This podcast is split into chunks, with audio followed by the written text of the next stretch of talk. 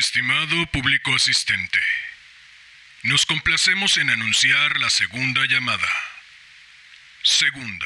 Hola, hola. Muy buenos días, tardes, noches, madrugadas. Quien quiera que sea que se encuentre al otro lado escuchando.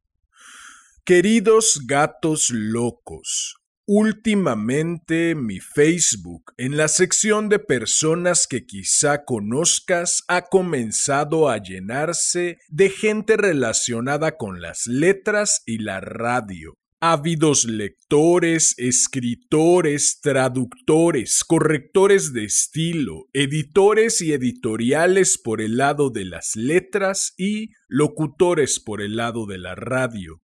Eso me emociona mucho porque me hace pensar, quizá sea cierto o quizá no, que esta nave de los gatos locos cada vez tiene más tripulantes, a los que están aquí desde el inicio y a los que poco a poco han ido sumándose a la aventura, infinitas gracias. Charlotte Perkins Gilman, autora del cuentazo leído en el capítulo 12, El empapelado amarillo, dijo alguna vez, no hay una mente femenina, el cerebro no es un órgano del sexo.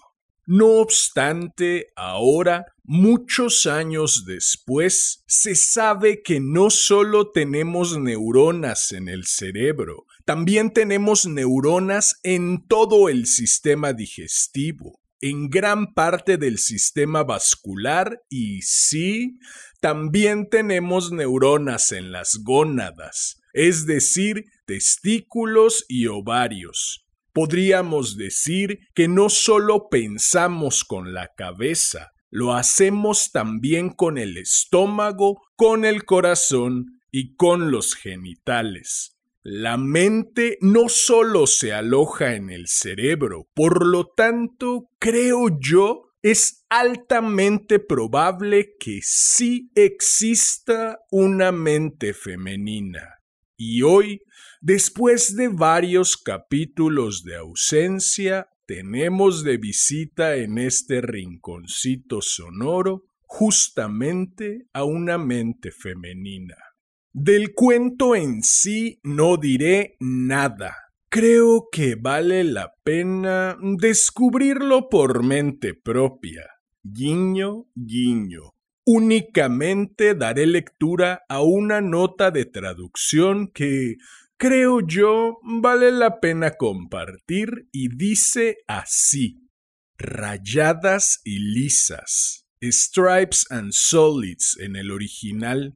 El personaje se refiere a una variante del pool según la cual, luego de que los jugadores eligen bolas, rayadas o lisas, uno de ellos señala qué bola va a embocar en la tronera. Si lo hace, el jugador debe beber un número de tragos de cerveza que se corresponda con el número de la bola, pero si el primer jugador no lo logra, es él quien debe beber la cerveza. El sentido del juego es emborrachar al contrincante. ¿Quieren saber quién quiere emborrachar a quién y por qué? Yo espero que sí, porque ha llegado el momento de dar paso a este cuento que, como ya es costumbre, dedico a mi madre por leerme cuando era niño, a mi padre por regalarme aquella radiocasetera, al niño que fui por combatir el aburrimiento con tanta creatividad, al hombre que soy por tomar este sueño entre las manos y trabajar para tornarlo realidad. Y por último, no por ello menos importante, a ti, quien quiera que seas y desde donde sea que me estés escuchando. Ha llegado la hora de correr el telón y de que empiece la función. Estimado público asistente, Damián Sastre presenta Antártida, de Claire Keegan. Esta es tercera llamada. Tercera. Comenzamos.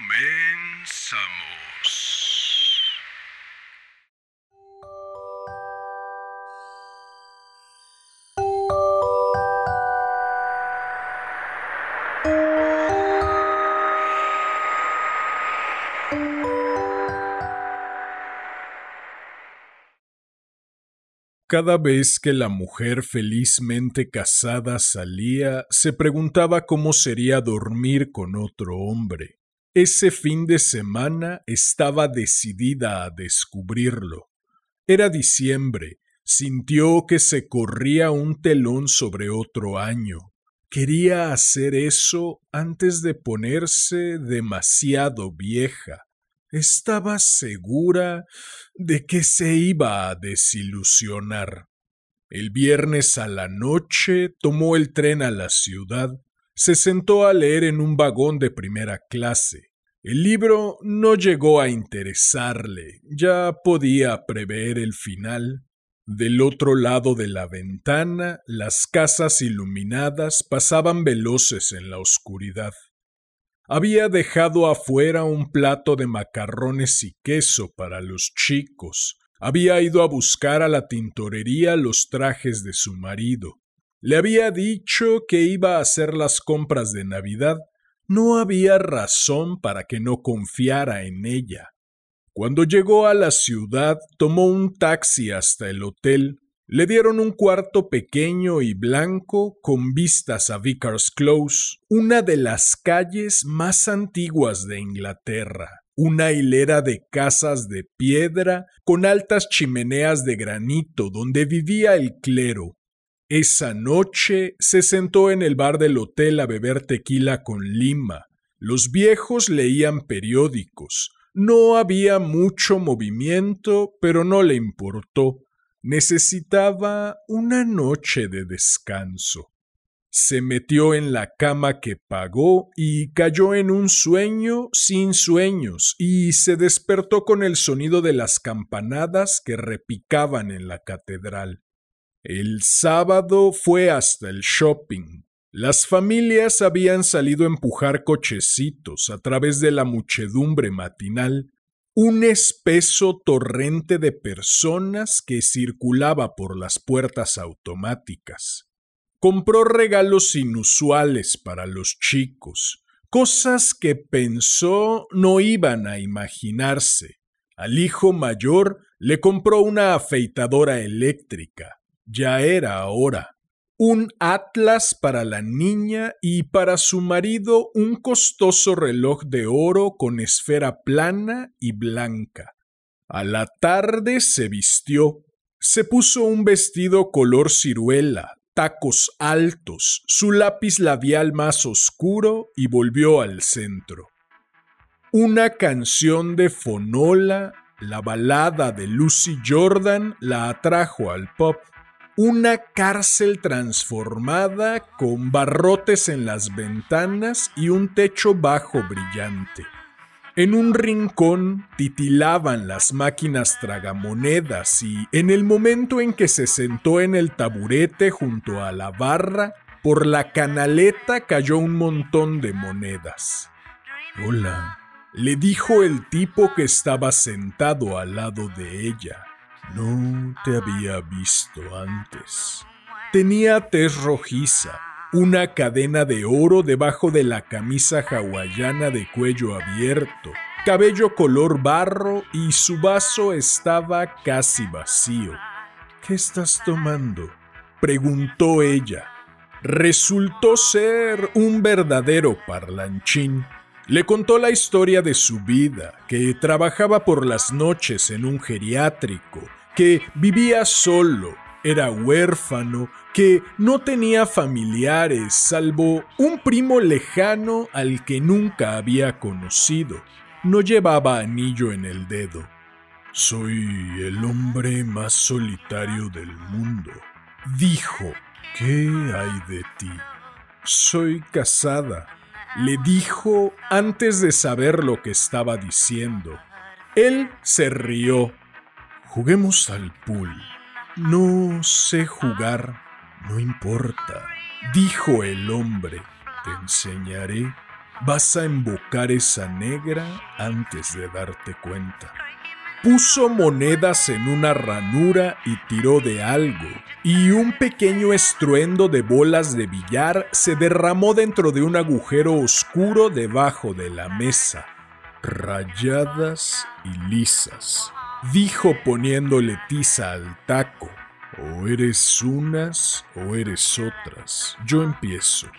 Le enseñó a inclinarse y medir la bola, a observar la bola del taco cuando le daba, pero no la dejó ganar ni un juego. Cuando ella fue al baño, estaba borracha. No pudo encontrar la punta del papel higiénico. Apoyó la frente contra el frío del espejo. No recordaba haber estado tan borracha alguna vez. Bebieron sus copas y salieron. El aire le dolía en los pulmones. Las nubes se estrellaban unas contra otras en el cielo. Dejó caer la cabeza hacia atrás para verlas. Deseó que el mundo pudiera volverse de un rojo fantástico y escandaloso para combinar con su humor. Caminemos, dijo él, te llevaré a dar una vuelta. Caminó a la par de él, oyendo el crujido de su campera de cuero, mientras él la guiaba por una vereda donde se curvaba el foso que había alrededor de la catedral. Afuera del palacio del obispo había un viejo que vendía pan duro para los pájaros. Le compraron y se quedaron junto al borde del agua, alimentando a cinco cisnes cuyas plumas se estaban poniendo blancas.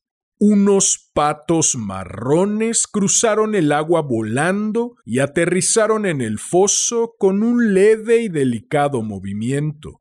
En el momento en que un labrador negro se apareció a los saltos por la vereda, un desorden de palomas levantó vuelo al mismo tiempo y se posó mágicamente sobre los árboles. Me siento como si fuera San Francisco de Asís, dijo ella riéndose. Empezó a llover Sintió que la lluvia caía sobre su rostro como si fuera pequeñas descargas eléctricas. Volvieron sobre sus pasos hasta el mercado, donde se habían montado puestos protegidos por una lona alquitranada. Vendían de todo, libros hediondos de segunda mano y porcelana, grandes estrellas federales rojas, coronas navideñas, adornos de cobre, pescado fresco que yacía sobre hielo con ojos muertos. Ven a casa, le dijo él, te cocinaré. ¿Me cocinarás? ¿Comes pescado? Como de todo, dijo la mujer y él pareció divertido. Conozco a las de tu tipo, dijo el hombre. Eres salvaje, Eres una de esas mujeres salvajes de clase media. Escogió una trucha que se veía como si todavía estuviese viva. El pescadero le cortó la cabeza y la envolvió en papel metalizado. A una mujer italiana que atendía el puesto al final de la feria, el hombre le compró un frasco de aceitunas negras y un pedazo de queso feta. Compró limas y café de Colombia. Siempre, cuando pasaban delante de los puestos, le preguntaba a ella si quería algo. Era desprendido con el dinero. Lo llevaba arrugado en los bolsillos, como si fuera a facturas viejas. Ni siquiera alisaba los billetes cuando los daba. Camino a la casa de él, se detuvieron en una licorería. Compraron dos botellas de Chianti y un número de la lotería, todo lo cual ella insistió en pagar. Si ganamos, dividimos, dijo la mujer. Vamos a las Bahamas. Sí, puedes esperar sentada, le dijo el hombre y la vio cruzar la puerta que él le había abierto. Pasearon por calles adoquinadas, dejaron atrás una barbería en la que un hombre, sentado con la cabeza hacia atrás, estaba siendo afeitado. Las calles se hicieron angostas y serpenteantes. Ahora estaban fuera de la ciudad. ¿Vives en los suburbios? preguntó la mujer. Él no respondió, siguió caminando. La mujer sintió el olor del pescado. Cuando llegaron a un portón de hierro forjado, él le dijo Dobla a la izquierda. Pasaron debajo de una arcada que daba a un callejón sin salida. Él abrió la puerta de una casa de esa cuadra y la siguió escaleras arriba en dirección al piso más alto. Sigue caminando, le decía cuando ella se detenía en los descansos. Ella se reía nerviosa y subía, volvía a reírse nerviosa y volvía a subir.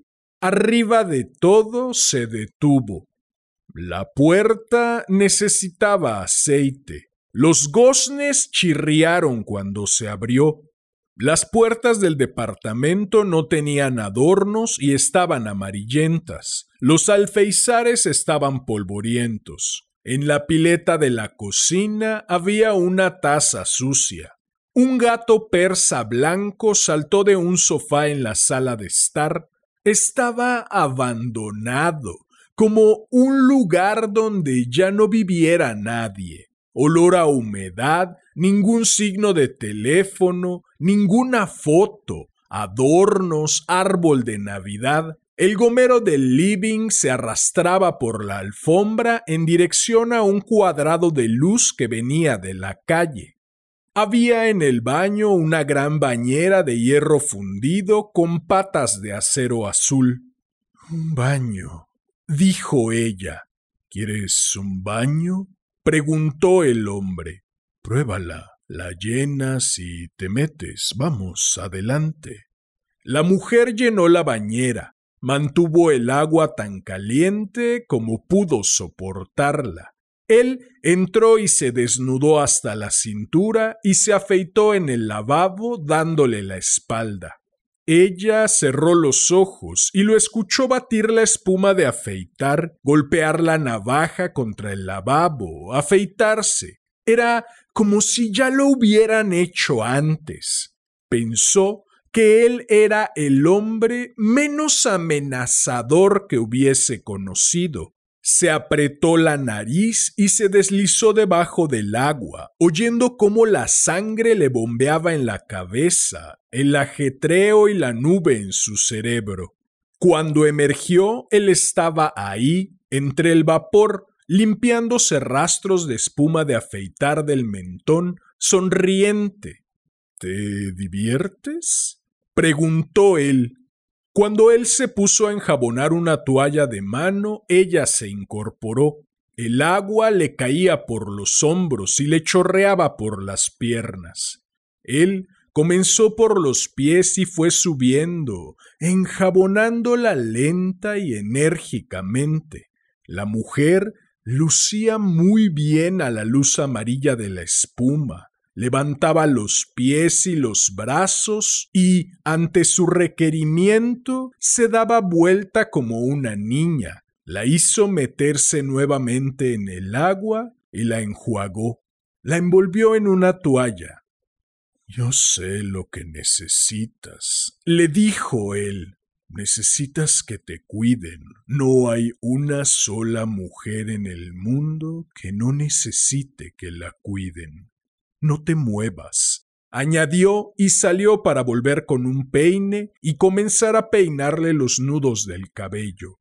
Mírate, eres una verdadera rubia. Tienes vello rubio como un durazno.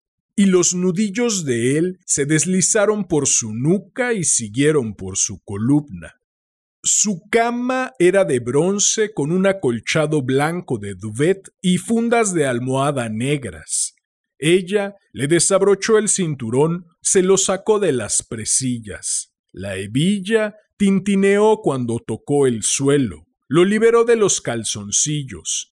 Desnudo no era bello, aunque había algo voluptuoso en él, algo inquebrantable y recio en su constitución. Tenía la piel caliente. Suponte que eres América, le dijo ella. Yo seré Colón. Debajo de la ropa de cama, entre la humedad de los muslos del hombre, ella exploró su desnudez. El cuerpo de él era una novedad. Cuando los pies de ella se enredaron en la sábana, se la sacó de encima.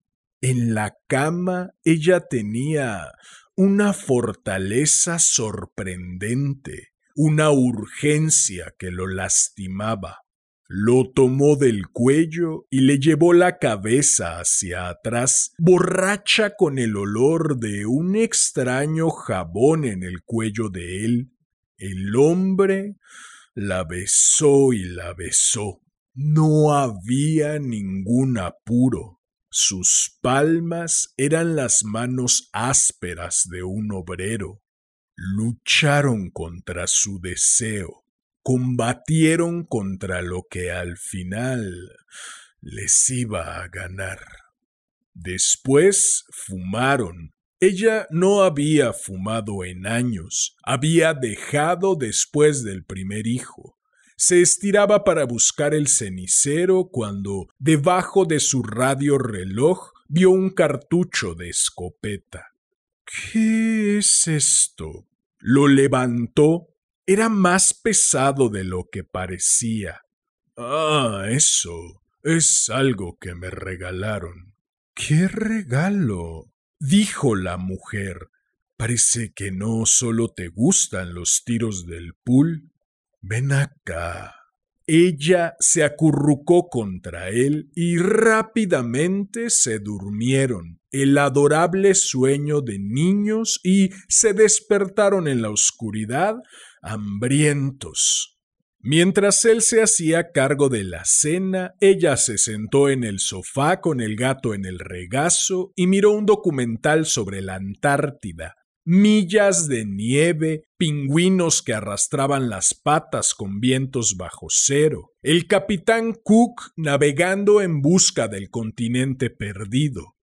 Él se apareció con una servilleta en el hombro y le ofreció una copa de vino helado.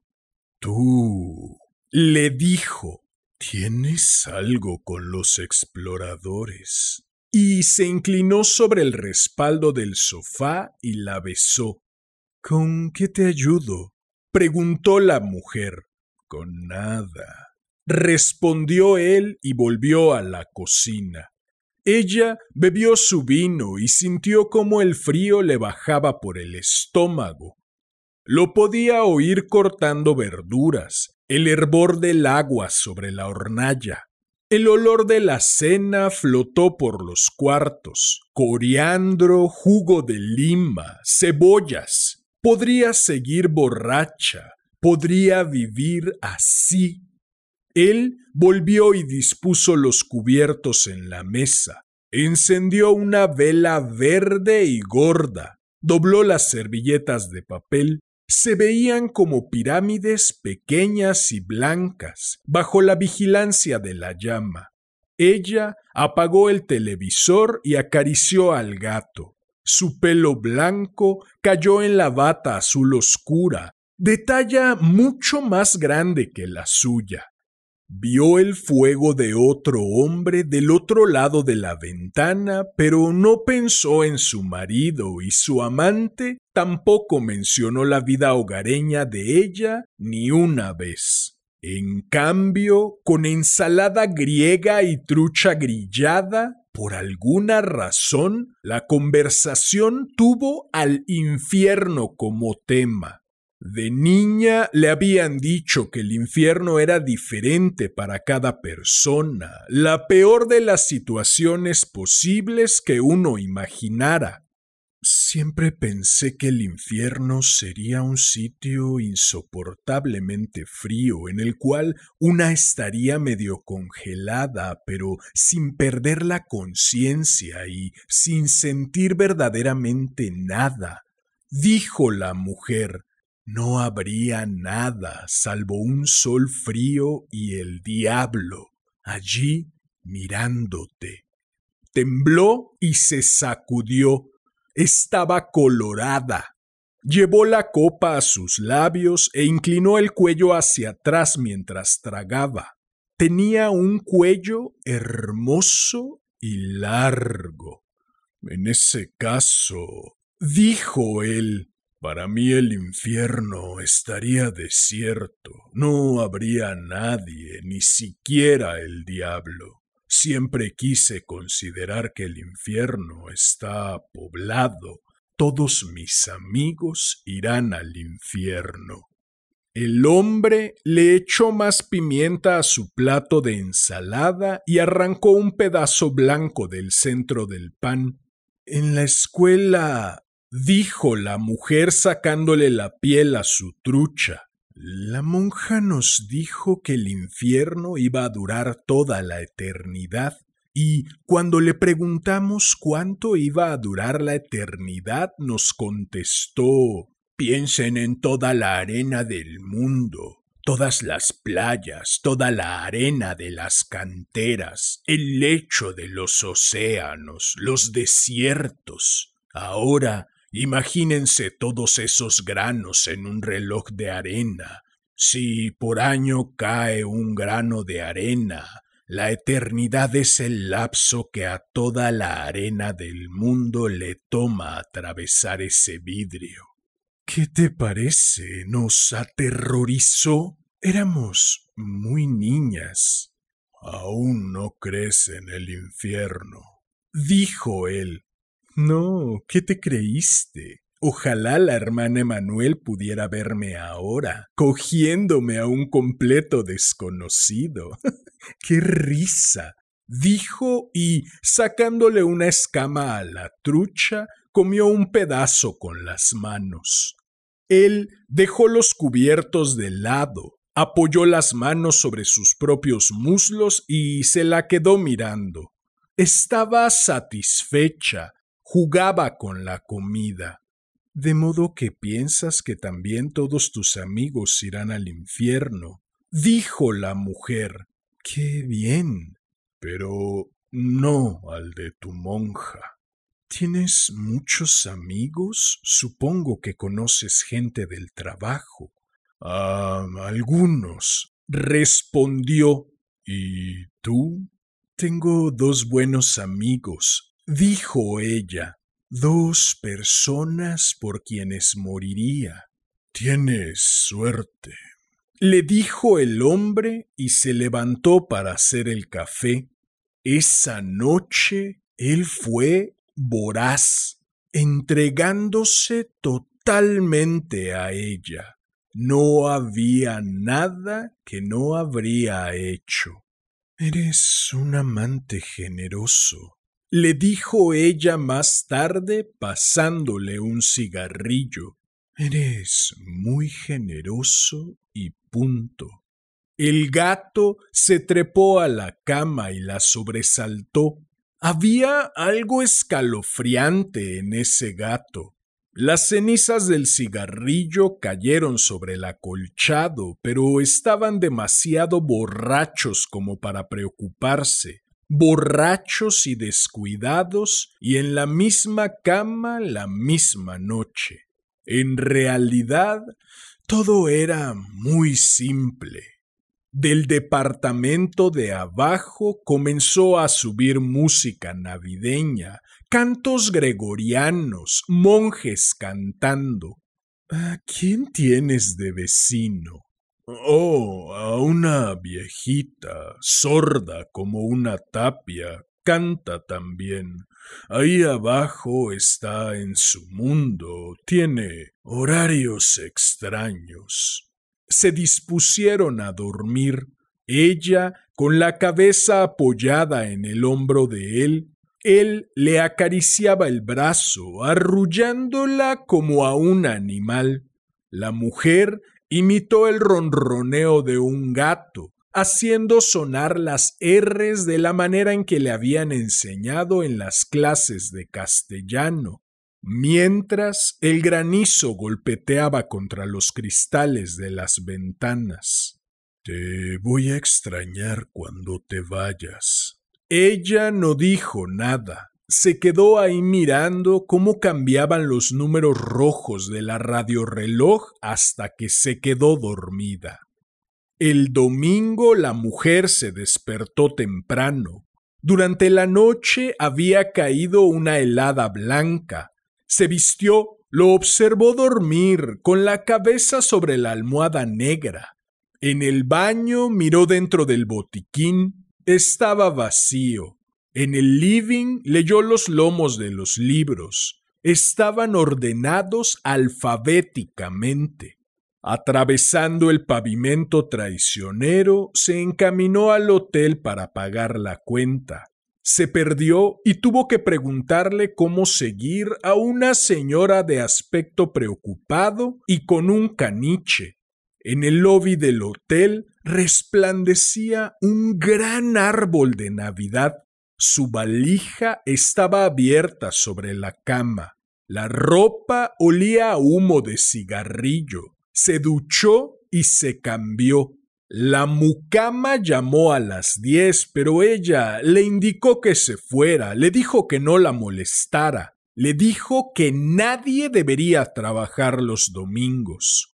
En el lobby se sentó en la cabina de teléfono y llamó a su casa. Preguntó por los chicos, por el tiempo. Le preguntó a su marido cómo había sido su día. Le contó los regalos que les había comprado a los chicos. Volvería a los cuartos desordenados y revueltos, a los pisos sucios, a las rodillas lastimadas, a un vestíbulo con bicicletas y skates. Preguntas. Cortó. Se dio cuenta de que detrás de ella había una presencia que esperaba. Nunca dijiste adiós. Ella sintió la respiración de él en su cuello, Ahí estaba. Una gorra de lana negra le cubría las orejas, ocultándole la frente. Dormías, respondió. Te escabulliste, le dijo el hombre. Eres discreta. Yo. ¿Querías escabullirte para almorzar y emborracharte? dijo empujándola dentro de la cabina y besándola. Un beso largo y húmedo. Me desperté a la mañana con tu olor en las sábanas. Le dijo. Fue hermoso. Envásalo, respondió ella, y nos haremos ricos.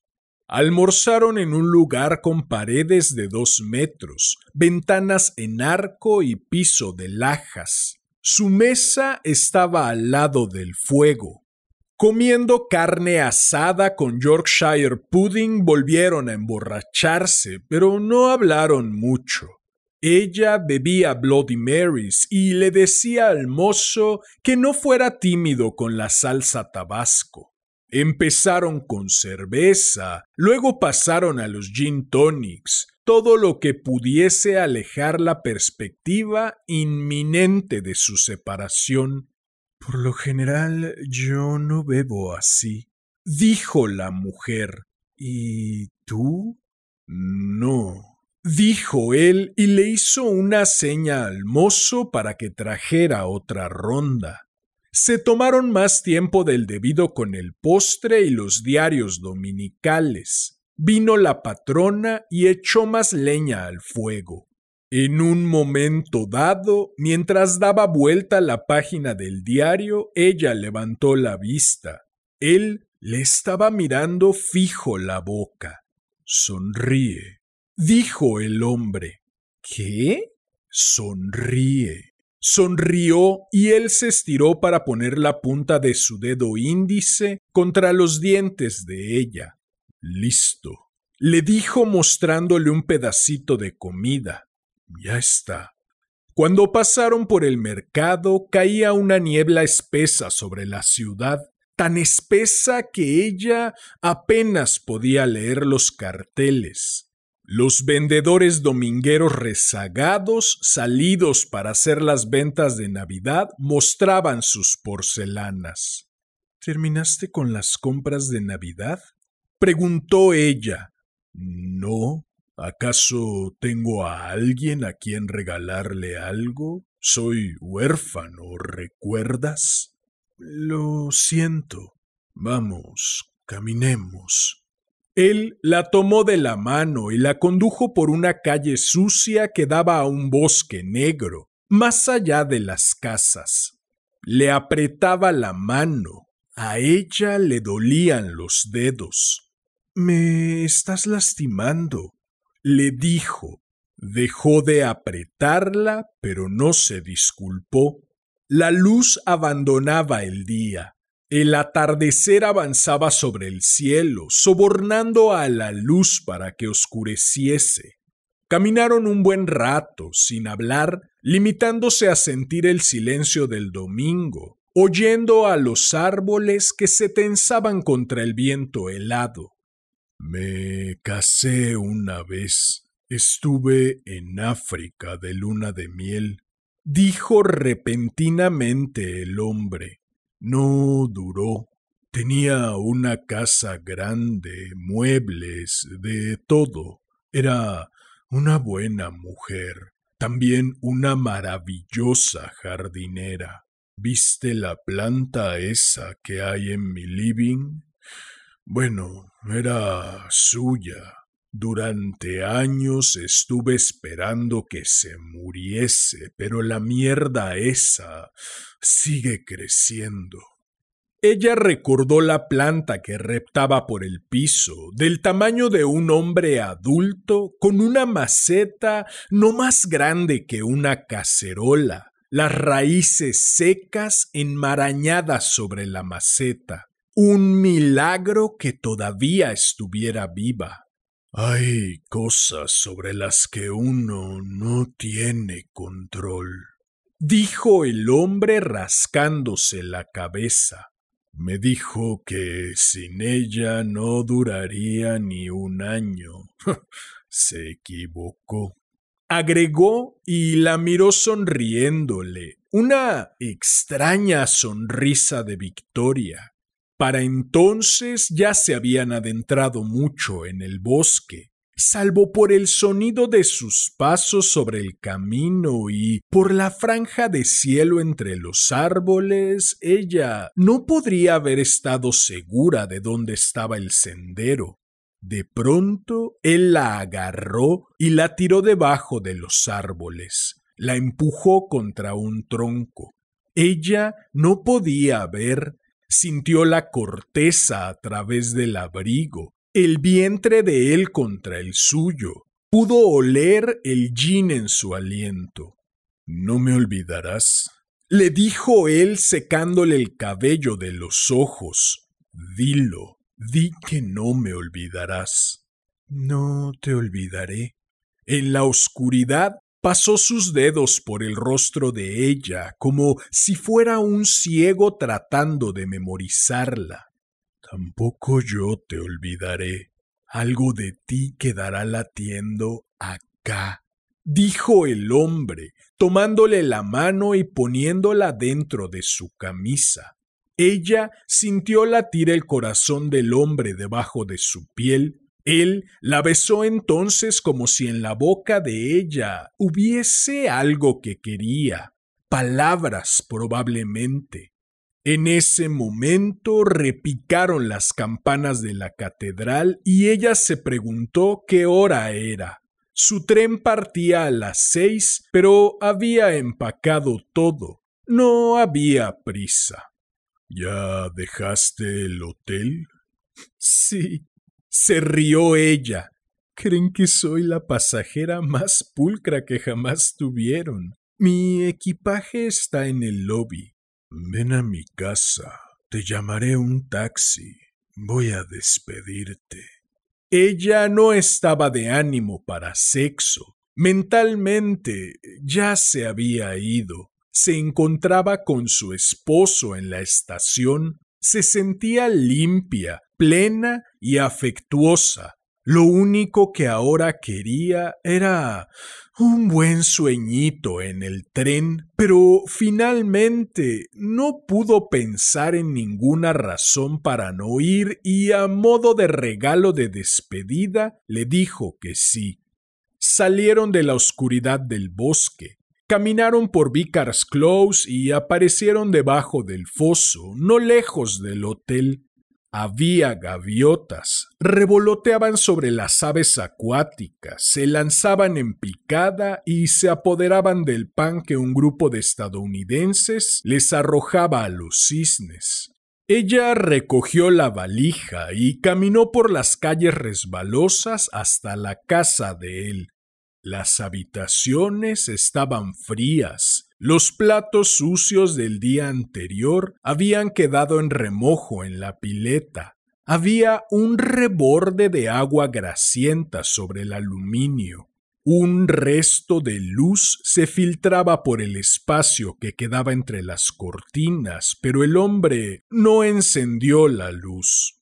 Ven, le dijo, se sacó la campera y se arrodilló ante ella. Le desabrochó las botas, desatando los cordones lentamente. Le sacó las medias, le bajó la bombacha hasta los tobillos, se incorporó y le abrió cuidadosamente la blusa. Contempló los botones, le bajó el cierre de la falda, deslizó el reloj de la mujer hasta tenerlo en la mano. Luego buscó debajo del cabello de ella y le sacó los aros. Eran aros colgantes, hojas de oro que el marido le había regalado para su cumpleaños. La desnudó. Tenía todo el tiempo del mundo. Ella se sentía como una niña a la que van a acostar no tenía que hacer nada con él. Para él, ningún deber, lo único era estar ahí. Acuéstate, le dijo. Desnuda se dejó caer sobre el acolchado. Podría dormirme, dijo cerrando los ojos. Todavía no, respondió él. El cuarto estaba frío, pero él transpiraba. Ella podía oler su transpiración. Con una mano le inmovilizó las muñecas por encima de la cabeza y le besó la garganta. Una gota de sudor cayó sobre el cuello de ella. Se abrió un cajón y algo hizo un ruido metálico. Esposas. La mujer se sobresaltó, pero no pensó con la suficiente rapidez como para oponerse. Te va a gustar, le dijo él. Confía en mí. La esposó a la cabecera de la cama de bronce. Una parte de la mente de ella entró en pánico. Había algo premeditado, algo callado y avasallador más gotas de sudor cayeron sobre ella. Sintió el gusto picante de la sal en la piel de él. Retrocedía y avanzaba. Le hizo pedir más, acabar. El hombre se levantó, salió y la dejó allí, esposada a la cabecera. Se encendió la luz de la cocina. Ella olió el café, lo oyó cascar huevos, volvió con una bandeja y se sentó a su lado. Tengo que... No te muevas, dijo con tranquilidad. Estaba absolutamente sereno. Sácamelas. Shh, dijo. Come, come antes de irte y le extendió un pedazo de huevo revuelto pinchado a un tenedor y ella lo tragó. tenía gusto a sal y pimienta. Volvió la cabeza. En el reloj se leía 5.32. Dios, mira la hora que no blasfemes. Le dijo, come y bebe. Bebe esto, ya traigo las llaves. ¿Por qué no? Vamos, bebe. Anda, bebí contigo, ¿recuerdas? Todavía esposada, bebió el café de la taza que él le acercó a la boca. Fue apenas un minuto. Sintió una sensación cálida y oscura y luego se durmió. Cuando despertó, él estaba de pie, en la brutal luz fluorescente, vistiéndose, Seguía esposada a la cama. Trató de hablar, pero estaba amordazada. Uno de sus tobillos también estaba esposado a la pata de la cama con otro par de esposas. Él continuaba vistiéndose, abrochándose la camisa de jean. Tengo que ir a trabajar, dijo atándose los cordones. No tengo otra. Salió y volvió con una palangana. Por si te hace falta, dijo dejándola sobre la cama. La arropó y luego la besó. Un beso rápido y normal y apagó la luz. Se detuvo en el vestíbulo y se volvió hacia ella.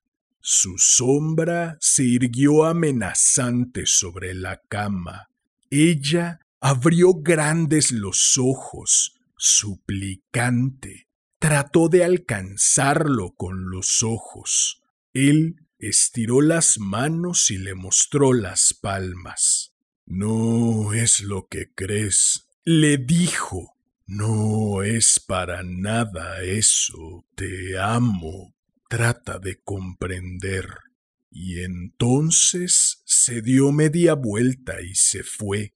Lo oyó irse, lo oyó en las escaleras, un cierre relámpago que se cerraba. La luz del vestíbulo se apagó, el portazo, lo oyó caminar sobre el pavimento, los pasos menguantes, frenética, hizo lo que pudo para sacarse las esposas, hizo todo para liberarse. Era una mujer fuerte. Intentó separar la cabecera, pero cuando logró zafar de un codazo la sábana, descubrió que estaba sujeta con pernos al elástico.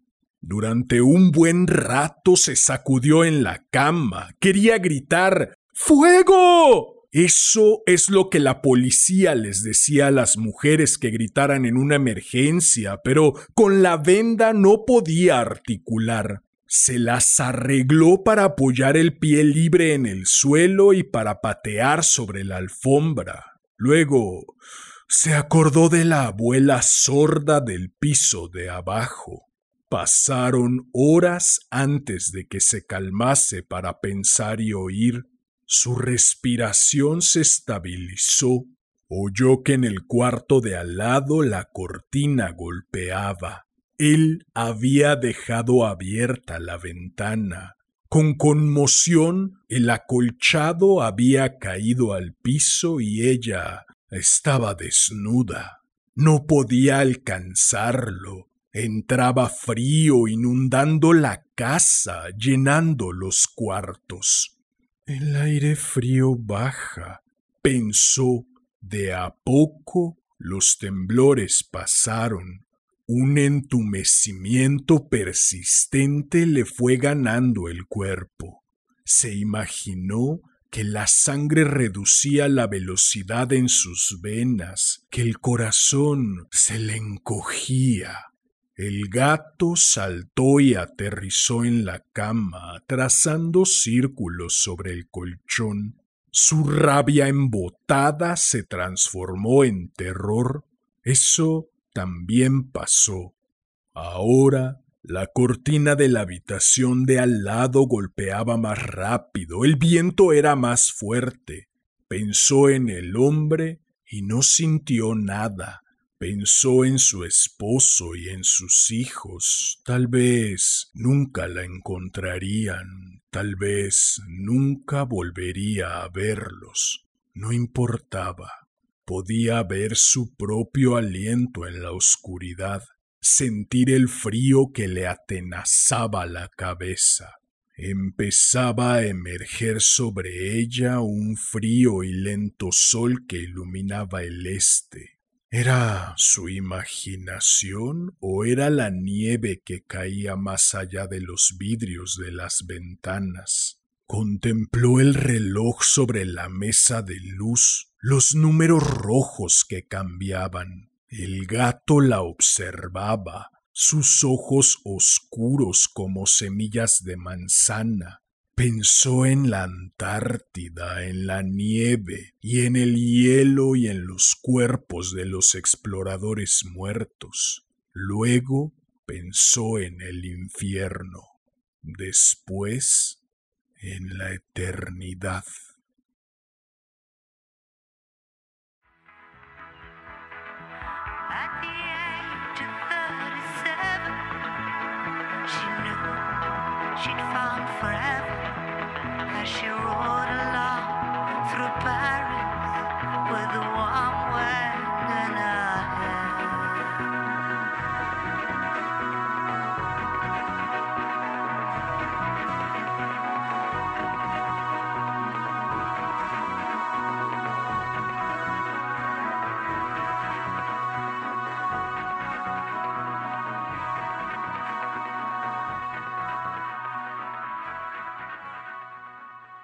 Bien, pues eso fue Antártida de Claire Keegan. Espero que lo hayas disfrutado. Si fue así, agradecería enormemente que me ayudaras compartiendo, difundiendo. Vale, no sé qué haya ocurrido con ustedes. Cuando yo comencé a leer este cuento, pensé que estaba frente a una historia al estilo Los puentes de Madison, Conforme iba avanzando, notaba cosas en el personaje de él que no terminaban de inspirarme confianza, pero sabiendo que llevo una mente retorcida por delante, decidí desconfiar un poquito de mi instinto. No obstante, cuando el hombre saca las esposas del cajón, la imagen del apuesto Clint Eastwood y de la embelesante Meryl Streep y los propios puentes de Madison se derrumbaron, y de las ruinas de estos surgió Katie Bates empuñando a dos manos un martillo y James Caan aullando de dolor. Si no saben de lo que hablo, les recomiendo ver la película The Bridges of Madison o Los Puentes de Madison, dirigida como casi toda película en que aparece Clint Eastwood por el propio Clint Eastwood, y basada en la novela The Bridges of Madison County o Los Puentes de Madison County de Robert James Waller y la película Misery o Miseria, dirigida por Rob Reiner y basada en la novela Misery del maestrazo del terror Stephen King. Elegí este cuento porque me pareció hermoso, como seguramente hermoso debe parecerle el destello sobre una navaja de afeitar recién pasada por el asentador a un filósofo suicida. No, no, como seguramente debe parecerle hermoso el reflejo sobre la hoja recién afilada de un hacha a un verdugo que está esperando el gran momento en que coronará el trabajo de toda su vida. Guiño, guiño. En fin, si deseas seguir presenciando cómo bellos puentes se derrumban dejando paso al infierno y después a la eternidad, Si deseas hacerme saber tu opinión acerca de esta nave de los gatos locos, si deseas estar al tanto del contenido que publico o si deseas sugerir un cuento para cualquiera de las dos secciones de este hermoso, sensual y exquisito podcast. Puedes buscarme en Facebook como Damián Sastre en Instagram como arroba casi diario de un loco y en YouTube como casi diario de un loco TV TE espacio VE. Si llegaste hasta aquí, como ya es costumbre, agradezco inconmensurablemente tu valiosísimo tiempo. Recibe un enorme abrazo ten una excelente vida y hasta la próxima.